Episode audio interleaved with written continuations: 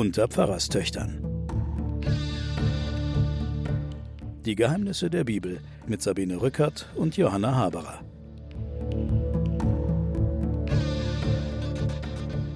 Willkommen zu den Pfarrerstöchtern und den Geheimnissen der Bibel.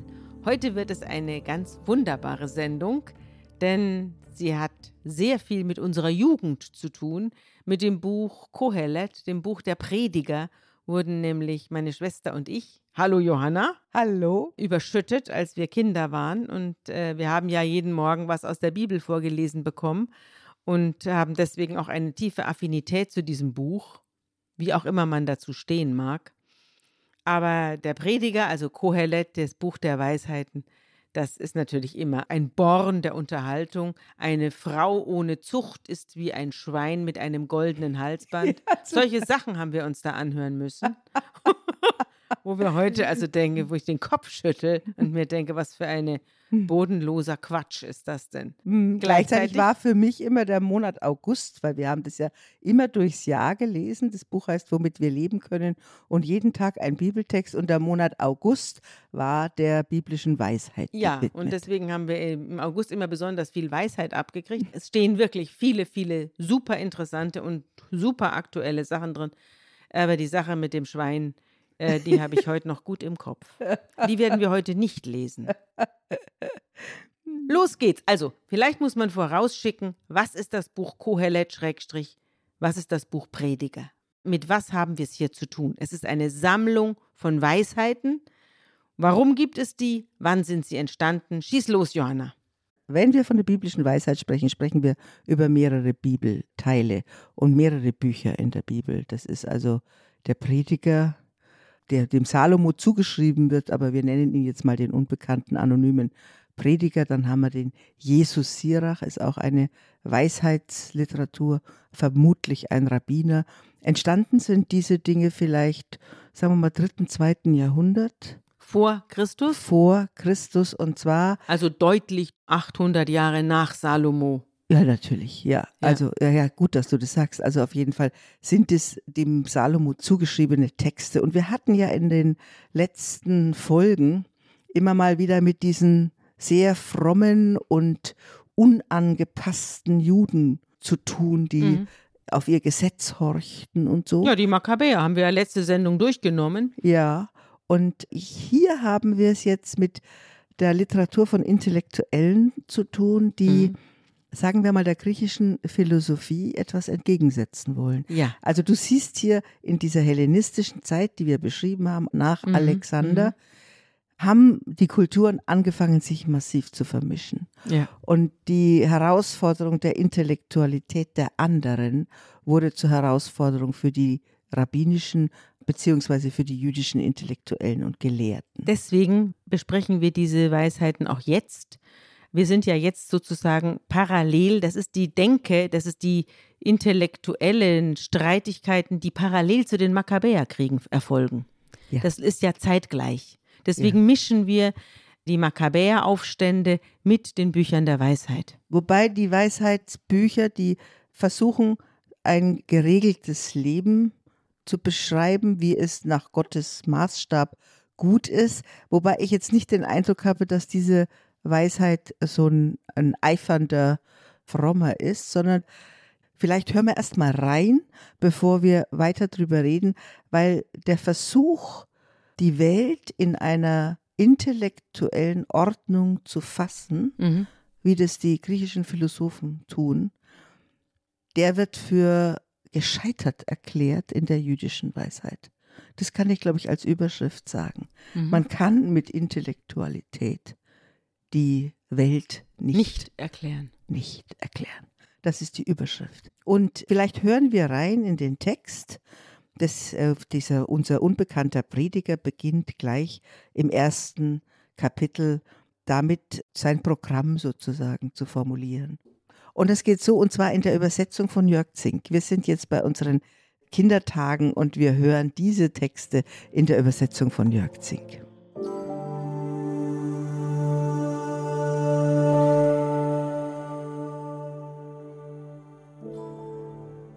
Ich hatte mir vorgenommen, alles zu erforschen, was unter der Sonne geschieht, und weise zu sein, wirklich weise.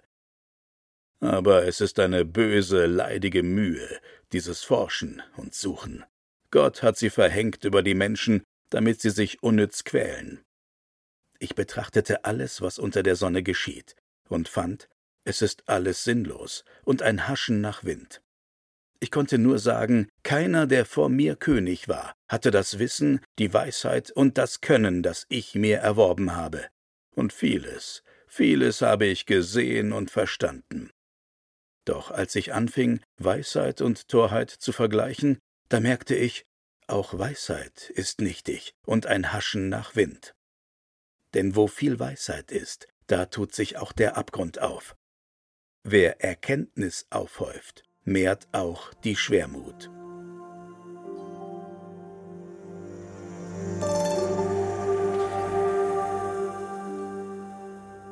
Es klingt ja sehr nihilistisch. Es klingt nihilistisch und es beschreibt die Absurdität, den Versuch, die Welt zu durchschauen. Man muss eigentlich sagen, er bezieht sich vermutlich auf philosophische Schulen wie die Stoa und gleichzeitig aber ist er ein Vorläufer, wenn man so will, von Philosophen wie Camus, Albert Camus. Ja, der war ja auch ein Nihilist. Der sagt, die Absurdität mhm. der Existenz ist das, was wir begreifen müssen. Ja. Der beschreibt ja in seinem großen Essay über Sisyphus. Genau, den Mythos des Sisyphus. Da schreibt er über die Weisheit, wenn es das Absurde gibt, dann nur im Universum des Menschen. Sobald dieser Begriff sich in ein Sprungbrett zur Ewigkeit verwandelt, ist er nicht mehr mit der menschlichen Hellsichtigkeit verbunden. Dann ist das Absurde nicht mehr die Evidenz, die der Mensch feststellt, ohne in sie einzuwilligen. Der Kampf ist dann vermieden. Der Mensch integriert das Absurde und lässt damit sein eigentliches Wesen verschwinden, das Gegensatz Zerrissenheit und Entzweiung ist. Dieser Sprung ist ein Ausweichen. Also das ist natürlich ein Angriff mhm. auf die Religion. Mhm. Und er beschreibt das Leben. Die sich damit nicht abfinden will mit dem ja, Absurden. Die dieses Sprungbrett betritt mhm. mhm. und einen höheren Sinn erkennt. Und unser Weisheitslehrer, der sieht die Absurdität mhm. und bleibt aber da stehen in einer gewissen Weise, indem er nämlich sagt, es ist unmöglich, ich versuche es gar nicht, mhm. sondern meine Haltung ist eher die Demut in die Einsicht der Absurdität. Ich habe mich auch ein bisschen umgeschaut und habe in der jüdischen Allgemeinen einen Aufsatz gefunden von einem Gabriel Cohen, der Dozent an der Bar Ilan Universität Ramat Gan in Israel war. Zu dem Zeitpunkt, der ist schon etwas älter, der Artikel, der ist von 2010, aber das spielt ja bei dieser Sorte Texte keine Rolle. Gar keine. Er schreibt, manchmal erscheint der Prediger völlig deprimiert. Darum verdross es mich zu leben, denn es war mir zuwider, was unter der Sonne geschieht. Alles ist nichtig und ein Haschen nach Wind.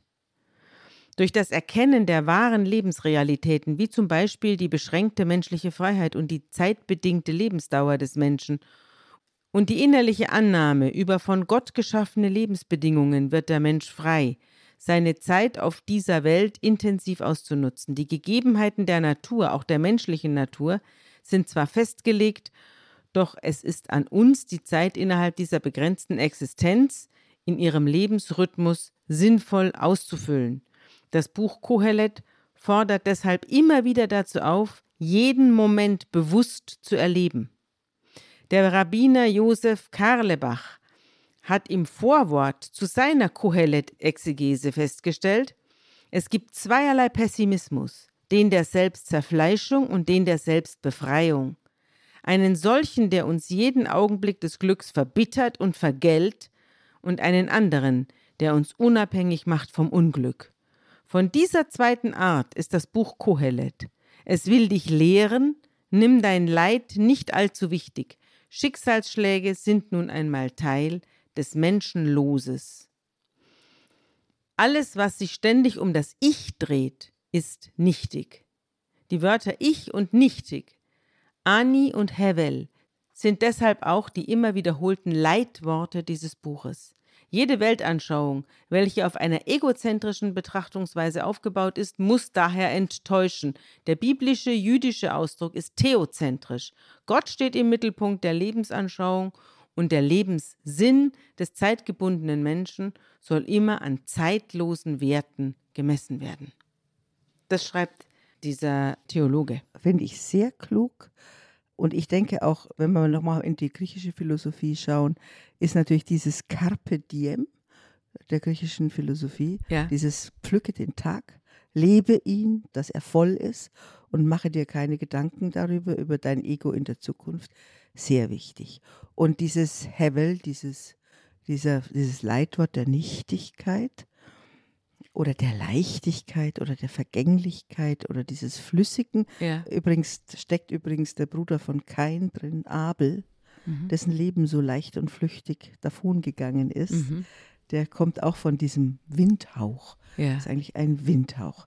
Das Leben wird also sozusagen als Vorübergehendes beschrieben. Und die Leitworte in diesem Buch sind zum Beispiel dieses Nüchterne der Nichtigkeit das Schicksal ist ein Leitwort, übrigens ein Leitwort, das wir in anderen Theologien im Alten Testament gar nicht finden. Von Schicksal ist da nie die Rede. Nee. Oder Wissen und Erkenntnis sind Leitworte, Vergänglichkeit und Mühe sind mhm. Leitworte, mhm. die sich da durchziehen. Vielleicht ist noch wichtig darauf hinzuweisen, dass alles, was wir bisher im Alten Testament gelesen haben, wofür die Leute gekämpft haben, wo Gott sie in die Freiheit geführt hat, wo jedes Schicksalsschlag in der Prophetie zum Beispiel eine theologische Erklärung bekommen mhm. hat. Da unsere, sind unsere Texte ganz distant dazu, zu mhm. der ganzen Tradition. Mhm. Gott ist immer bei uns. Mhm. Gott führt uns in die Freiheit. Mhm. Nichts davon. Äh, und jede Niederlage ist dann unsere Schuld. Mhm. Und dann erklären wir uns da wieder raus, weil wenn mhm. wir dann wieder so leben, dann kommen wir da wieder raus und so. Diese ganzen Gedankenmuster sind hier gar nicht, sondern eben, ähm, ja, also der, die griechische das griechische Theater, so wie der Aristoteles es auch beschreibt, hat das Ziel, die Menschen die Aporie des Lebens erkennen zu lassen, das Unerklärte. Also so die Ödipus-Geschichte zum Beispiel, da wird eine Junge geboren, und es wird vorausgesagt, er wird seinen Vater töten und seine Mutter heiraten. Und dann tut man alles, um diesen Jungen irgendwie zu entfernen. Und am Ende kommt er aber wieder. Und zwar genau durch die Mühe, die man sich genau macht, um ihn um davon ihn abzuhalten. Davon abzuhalten, absolut richtig. Und äh, diese Theaterstücke, die führen einen eigentlich in die Erkenntnis, der Aporie, dass du das Schicksal in keinster Weise irgendwie zusammen erklären kannst, mhm. dass es irgendwie nach irgendeiner Uhr abläuft, die du nicht kennst. Und unser Salomo sagt, ja, das stimmt, aber ich versuche nicht bei der Aporie zu bleiben, sondern ich versuche Freude zu haben in all diesem nihilistischen Pessimismus. Und das Einzige, was ich mir erlaube zu sagen, ist, dass ich annehme, dass Gott es dann schon weiß. Mhm er ist kein Atheist, mhm. er verabschiedet sich nicht von Gott. Mhm. Aber er sagt, er ist undurchschaubar, sein Wirken in dieser Welt ist nicht nachweisbar, ich kann es nicht erkennen. Während der Grieche noch sagt, erkenne dich selbst und erkenne ja. die Welt und ja. alles. Wir können durch Erkenntnis Ordnung schaffen. Mhm. Und da verabschiedet sich unser Prediger. Prediger. Jetzt wollen wir mal ein anderes Kapitel von Kohelet hören. Das Kapitel 3. Das habe ich sehr gern. Wollen wir uns das mal anhören? Ja, ich glaube, ich lese das jetzt mal vor. Ja, lies es du vor. Es hat alles seine Zeit. Und alles Tun unter dem Himmel hat seine Stunde. Geboren werden hat seine Zeit. Sterben hat seine Zeit. Pflanzen hat seine Zeit. Und Ausreißen hat seine Zeit. Töten und heilen. Einreißen und bauen. Weinen hat seine Zeit und Lachen hat seine Zeit klagen und tanzen, Steine wegwerfen und Steine sammeln, umarmen und getrennt sein, suchen und verlieren, behalten und wegwerfen, zerreißen und nähen. Schweigen hat seine Zeit und Reden hat seine Zeit, Lieben und Hassen, Krieg und Frieden. Ich sah, wie die Menschen sich mühen und sah, dass Gott die Mühe über sie verhängt hat. Er aber tut alles zu seiner Zeit und lässt ihr Herz sich ängstigen, wie es weitergehen solle in der Welt. Denn der Mensch kann das Werk, das Gott tut, doch nicht fassen. Weder Anfang noch Ende. Sehr schön. Das ist wirklich eine der bekanntesten und berühmtesten Passagen, die ich sehr gerne mag. Du siehst, da steht einer und betrachtet von einem sehr hohen Berg aus das Weltgeschehen in großer innerer Distanz, mhm. während die Herzensbewegungen, die wir sonst aus den Psalmen oder aus den, aus den anderen Schriften des Alten Testaments kennen, die sind wütend, die wollen Einfluss auf die Geschichte nehmen, Rache. die wollen Rache, die wollen die Welt verwandeln und der, der will gar, das ist ja wie gesagt ein Zyniker, ein Skeptiker, auf jeden Fall einer, der sagt, was soll ich groß eingreifen? Es wird sowieso kommen, wie es kommt. Ich habe auch noch einen anderen wunderbaren Artikel, der noch älter ist, von 1996 gefunden, über die Melodie des Kohelet in der Frankfurter Allgemeinen Zeitung, also in der FAZ, von einem Herrn Christian Geier. Der hat, schreibt Folgendes über diese Bibelstelle. Wie an dieser Stelle scheint es gelegentlich so, als wolle Kohelet hinter der rhythmisch gestalteten Sprache eine Musik hörbar machen, die der Weisheit besser steht als Begriffe.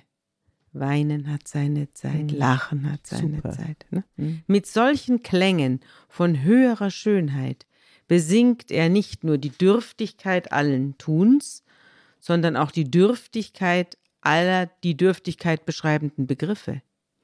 Nie wird ein Auge satt, wenn es beobachtet, nie wird ein Ohr voll vom Hören. Kohelet betreibt das Bewusstsein von der Kontingenz so weit, dass der Gottesfürchtige in manchen Augen auch Gott selbst zur Disposition zu stellen schien und hintersinnig als der unheimliche Gast im jüdisch-christlichen Kanon bezeichnet wurde.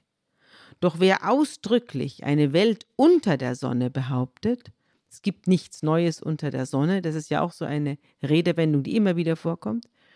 Für den gibt es auch eine über der Sonne. In seinem Buch erweist sich Kohelet denn auch als früher Vorläufer der Theologia Negativa, die das, was da Tant von Menschenhand ist, in Trümmer legt, nicht um der Zertrümmerung, sondern um des Weges willen, der sich durch die Trümmer zum Höchsten hindurchzieht.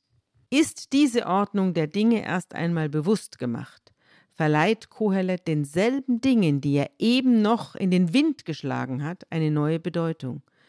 Auch wenn alles Windhauch bleibt, die Kleider sollen frisch, das Haupt mit duftendem Öl gesalbt sein, ferner möge man Sorge tragen, nachts mit einem anderen Menschen das Bett zu teilen, denn einer allein, wie soll er warm werden? Freudig soll man sein Brot essen und vergnügt den Wein trinken. Kohelet rät dies mit dem Vorbehalt, dass die angemessene Freude eine gebrochene ist. Weswegen er zu dem psychologisch überraschenden, aber metaphysisch folgerichtigen Befund kommt, dass es dem Menschen in Gesellschaft von Melancholikern bisweilen besser geht als unter den Allzufröhlichen. Da Kohelet die großen Fragen des Lebens über der Sonne gut aufgehoben sieht, kann er sich unter der Sonne ohne Zynismus dem Backen kleiner Brötchen widmen, als da sind Essen, Trinken, Lieben und die Bewältigung der Hausarbeit. Jetzt, da er die menschliche Existenz göttlich unterminiert hat, tritt hinter dem Metaphysiker der eingefleischte Pragmatiker hervor, dessen Weisheit eine Wissenschaft von dieser Welt predigt. Ja, herrlich. In diesem Artikel wird das Wort Kontingenz der Welt beschrieben.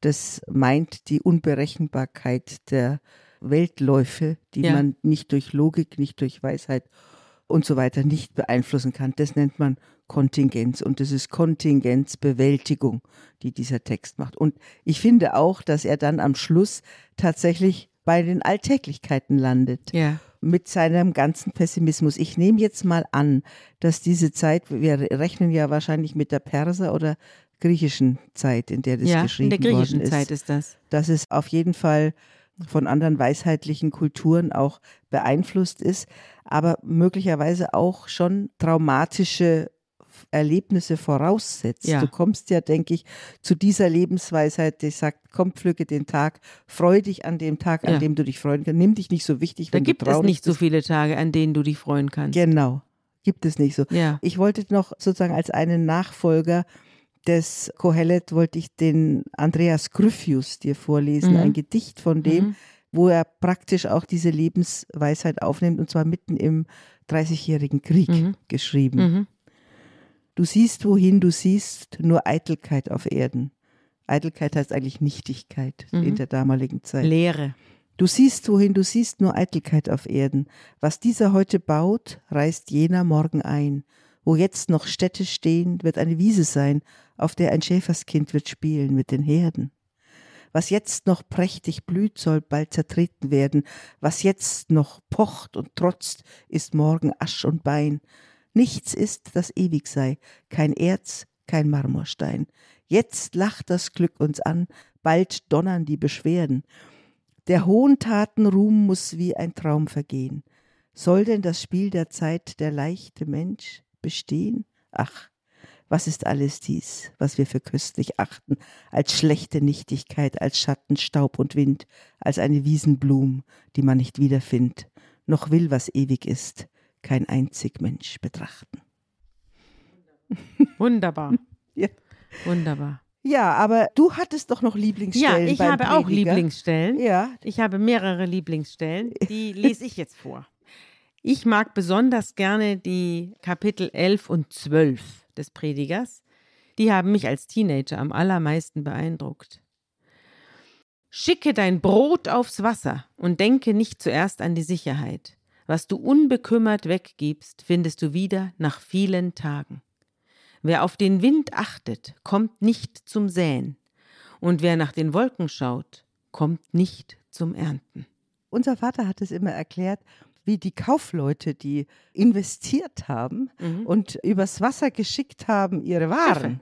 Und geh nicht auf Sicherheit, sondern geh auf Risiko. Ja. Das hat er ja auch so gelebt. Ich finde, man versteht das auch. Ja. Ich finde, schicke dein Brot aufs Wasser. Ja. Das ist ein total irres Bild, ein absurdes Bild, das ja mit der Absurdität der Welt, Mhm. um die es hier geht, durchaus konkurrieren kann. Und trotzdem Mhm. versteht man es. Ja. Also Investier schicke dein alles, Brot aufs Wasser. Ja. Oder auch dieses, wer auf den Wind achtet, kommt nicht zum Säen und wer nach den Wolken schaut, kommt nicht zum Ernten. Das sind die Leute, die sich ständig alles zehnmal überlegen und dann ist die Genau. Gelegenheit der große Kairos vorbei. Ja. Und es ist so eine Aufforderung zum risikobereiten Leben. Das hat dir daran gefallen, vermutlich. Mhm.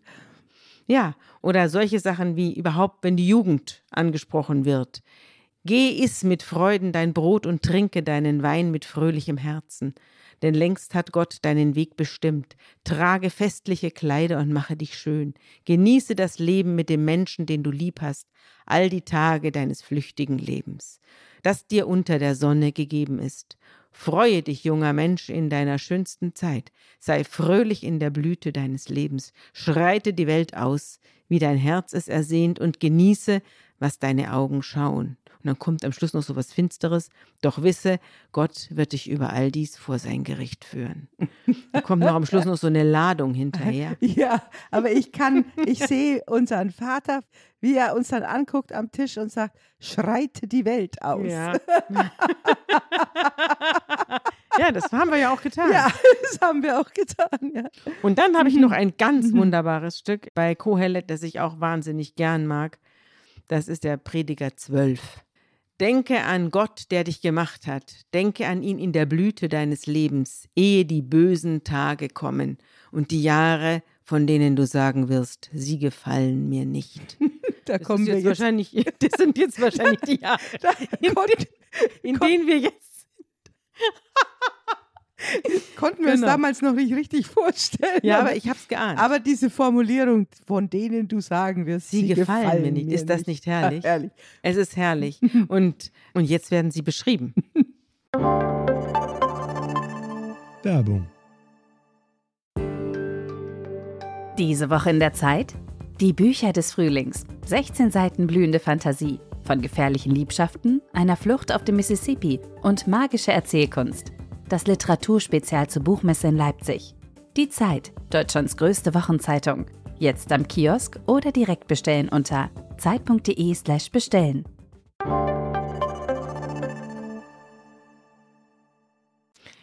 Ehe die Sonne sich verfinstert und das Licht und der Mond und die Sterne, ehe nach dem Regen immer wieder die Wolken kommen. Ist das nicht wunderbar? Ja. Dass nach dem Regen immer wieder, nach Regen nicht kommt nicht der Sonnenschein. Nee, es kommt eben. Immer wieder die Wo- Wenn die Wächter des Hauses zittern, damit sind die Arme gemeint, und die starken Männer sich krümmen, das sind die Beine.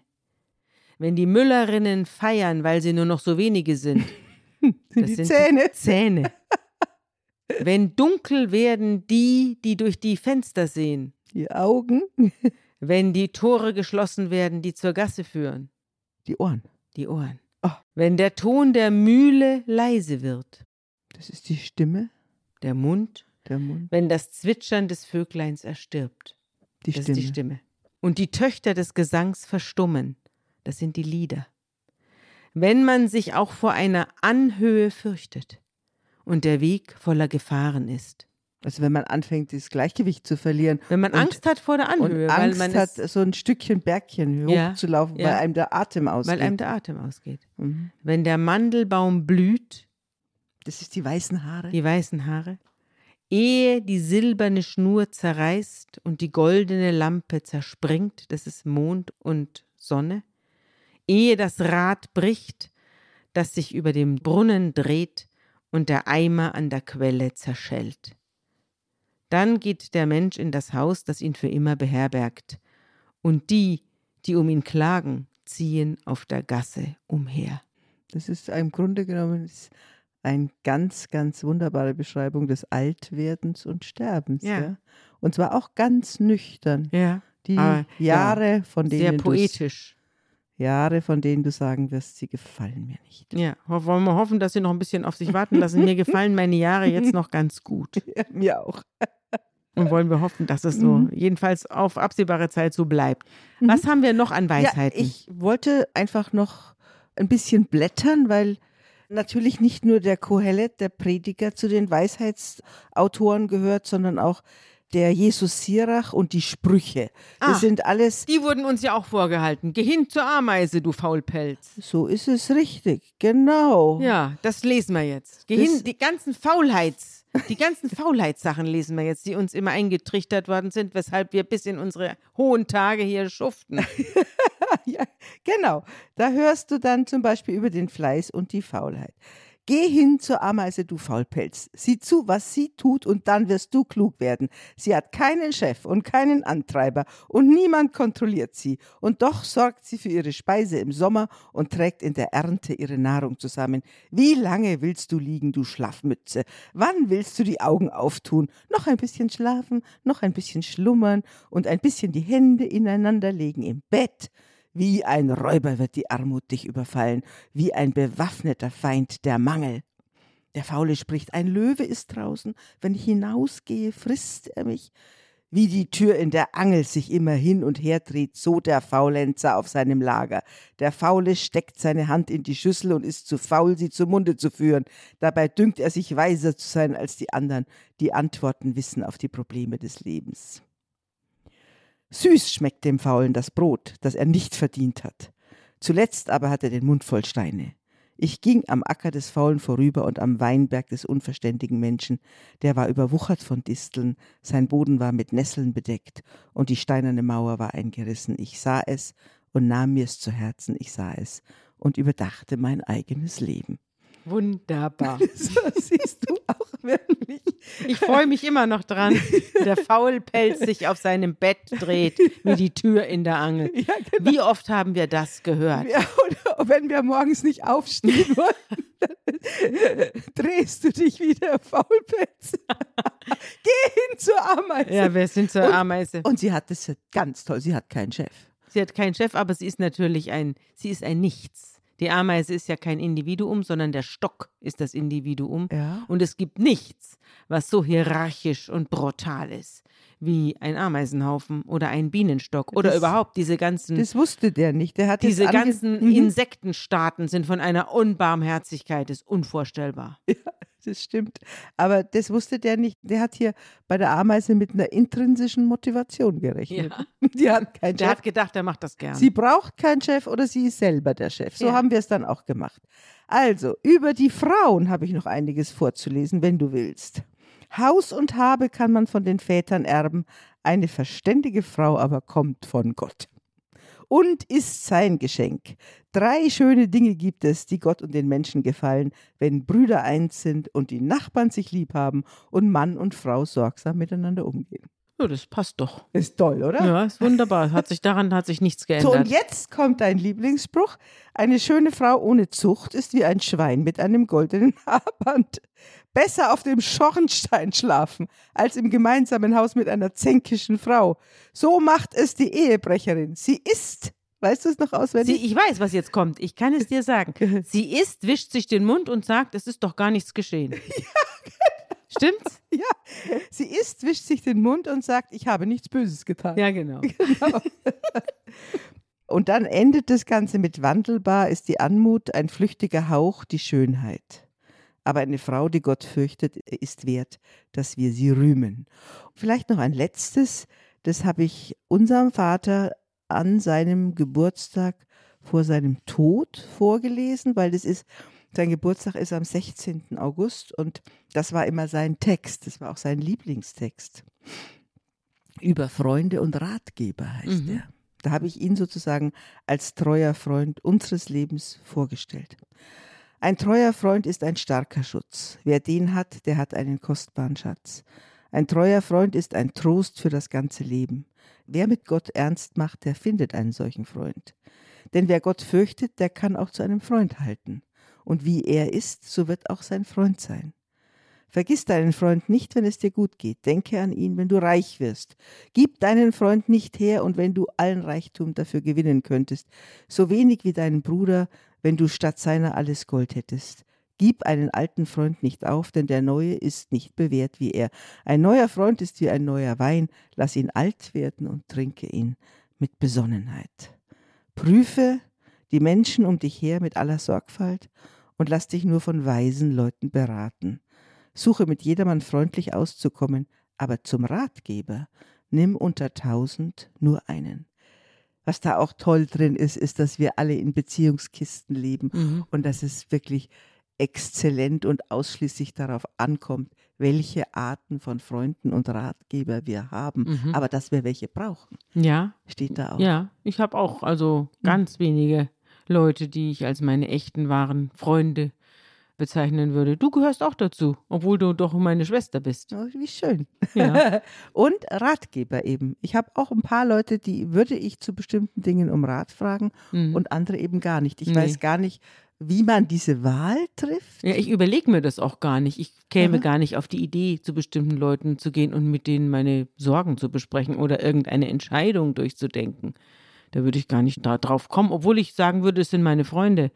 Aber es gibt nur ganz wenige Leute, mit denen ich wirklich entscheidende Dinge besprechen würde. Ja, und das Und das ist, ist- wahrscheinlich dann eine Sache der Erfahrung. Mhm. Wenn man einmal einen guten Rat bekommen hat, dann sagt man, okay, das ist jemand, Mhm. Der- Ich glaube, es ist nicht nur eine Sache der Erfahrung, die mit dem Rat zu tun bekommen hat, den man kriegt, sondern das ist eine Sache auch, wie der entsprechende Mensch sein Leben selber lebt, nicht? ah, auch Vorbild. Also, ja, wie Ja. macht der das? Wie ja. wird Mhm. er mit seinen Problemen fertig und wenn er Probleme hat, wie kommt er darüber hinweg? Sowas, sowas Mhm. Ja. finde ich interessant. Und sowas beeindruckt mich. Und ist er ein Menschenfreund? Also merkwürdigerweise sind die Leute, die ich als meine besten Freunde bezeichnen würde, sind alles Menschenfreunde, während ich selber kein besonderer Menschenfreund bin. Na, du tust immer so. Na gut, also wir könnten ja mal ein gutes Wort zum Schluss finden, oder? Nach all den guten Worten hier. ja, die Frage ist, ob wir noch zu einem Abschluss kommen hier. Ja, wir müssen zu einem Abschluss kommen, denn sonst ist die Sendung nicht rund. Ja, genau. Es ist alles nichtig, ganz nichtig, schreibt der Prediger. Es ist alles umsonst. Was hat der Mensch für einen Gewinn von all seiner Mühe, in der er sich verzehrt unter der Sonne? Eine Generation stirbt, eine andere Generation kommt. Und die Erde bleibt dieselbe. Die Sonne geht auf, die Sonne geht unter, und immer weiter treibt es sie im Kreis, bis sie wieder aufgeht. Der Wind weht nach Süden, er weht nach Norden, immervor weht er Immerfort weht er anderswohin und kehrt wieder zurück, woher er kam. Alle Flüsse gehen zum Meer, aber das Meer wird nicht voll. Immerfort an dasselbe Ziel gehen die Flüsse immer wieder. Obwohl es ja eigentlich dein gutes Wort war, fällt mir ein, dass ich trotzdem erinnert mich das an ein Gedicht der israelischen Dichterin Lea Goldberg.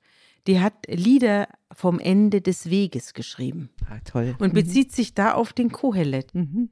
Und deswegen lese ich dir jetzt eines dieser Lieder vor. Gut. Du sagtest, ein Tag jagt den Tag und eine Nacht die andere. Siehe, es kommen Tage, sagtest du im Herzen. An deinem Fenster wirst du Abende und Morgen sehen und sagen, es gibt nichts Neues unter der Sonne. Und nun bist du geworden alt und lebenssatt. Gezählt sind deine Tage und vielfach abgemessen. Nun weißt du, jeder Tag ist der letzte unter der Sonne. Und du weißt auch, jeder Tag ist neu unter der Sonne. Sehr schön. Vielen ja. Dank. War ein schönes Gespräch. War ein sehr schönes Gespräch und eine schöne Erinnerung an sehr, sehr lang zurückliegende Zeiten, als wir noch nicht im Podcast saßen, sondern noch am Frühstückstisch mit unseren längst verstorbenen Eltern. Schreite die Welt aus. Aber die Texte sind dieselben geblieben. ja. Tschüss, bis zum nächsten Mal, Johanna, und ich hoffe, alle sind dann wieder dabei. Tschüss.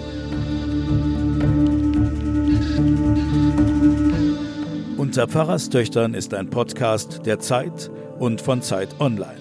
Produziert von Pool Artists.